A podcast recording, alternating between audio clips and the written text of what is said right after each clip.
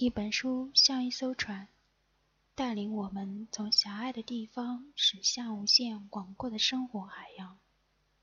摘抄本朗读者计划与你一同扬帆启程。少有人走的路，作者斯科特·派克。第一部分：自律，隐瞒真相。朗读者：镜灭金界。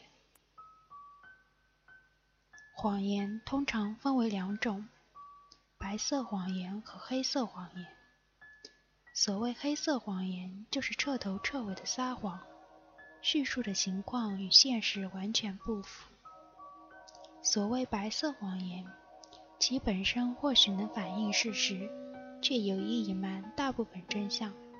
被冠以白色谎言的同学，不意味着脱离了谎言的本质，并且值得原谅。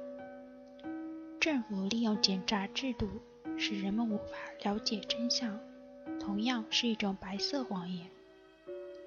在这种情况下，通过白色谎言欺骗民众的政府，不比惯于撒谎的政府更加民主和开明。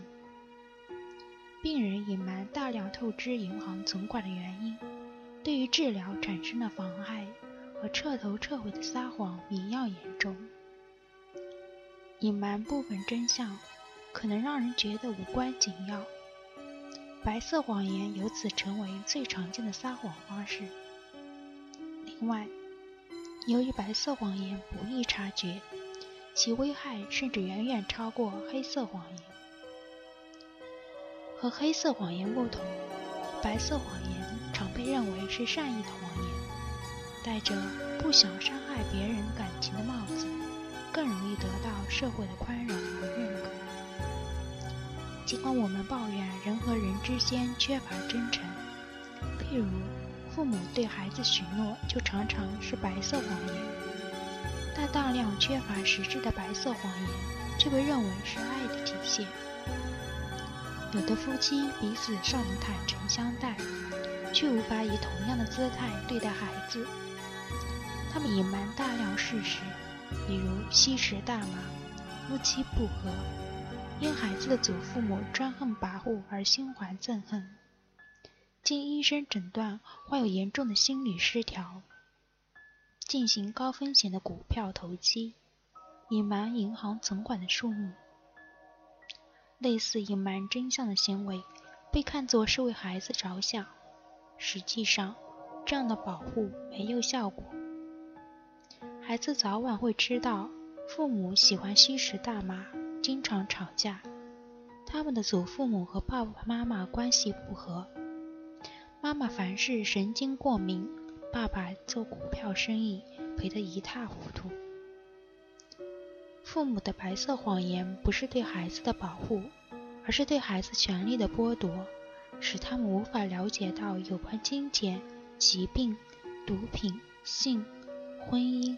父母、祖父母及其他方面的真实情形，他们接触的不是诚实的角色榜样，而是残缺的诚实、局部的坦率以及有限的勇气。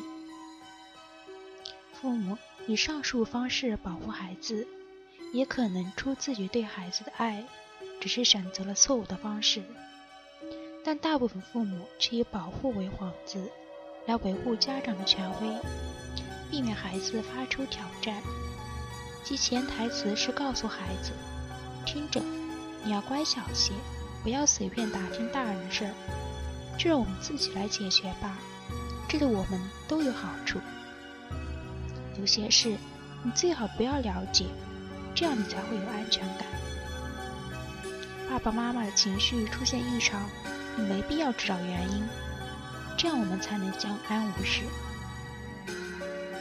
有时候，我们追求绝对诚实愿望，可能与孩子需要保护这一事实发生矛盾。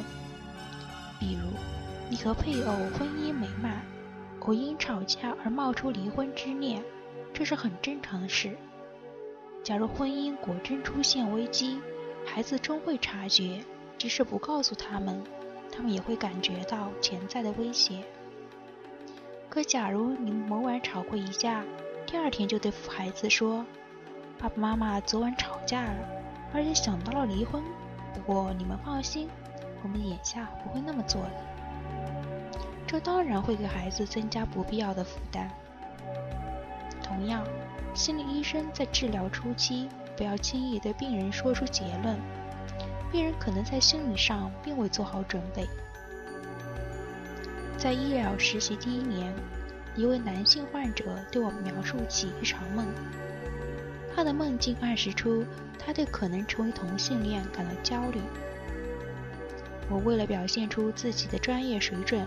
同时想使治疗时的进展，就告诉他：“你的梦表明你担心自己有同性恋倾向。”他立刻紧张恐惧起来。随后三次接诊，他都没有出现。花了相当大的努力，再加上一点点运气，才说服他继续治疗。后来进行的二十次治疗，给他带来了难以想象的好处。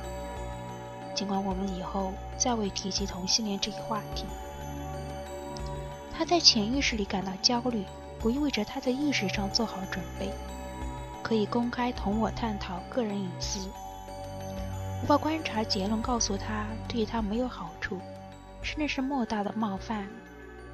我使他丧失了就诊的勇气，这对医生而言，完全是一种失败。对于想进入政治和企业高层领域的人而言，限制性的表达个人意见同样极为重要。凡是直言不讳的人，皆被上司认为是桀骜不驯，甚至被视为捣乱分子，是对组织和集体的威胁。若想在组织或集体中发挥更大的作用，更需注重表达意见的时间、场合和方式。若想成为符合需要的集体成员，发表意见需有节制，而不是随心随心所欲。换句话说，一个人应有选择的表达意见和想法。当然，出于忠于事实的考虑，我们又渴望直抒胸臆，不是遮遮掩掩。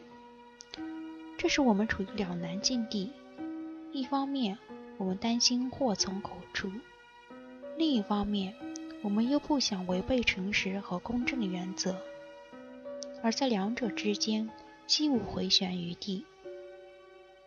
我们很难取得理想的平衡，这的确是高难度的挑战。在日常交往中，我们有时要开诚布公，有时则要抑制倾吐想法和感觉的欲望。那么，怎么做才不致违背尊重事实的原则呢？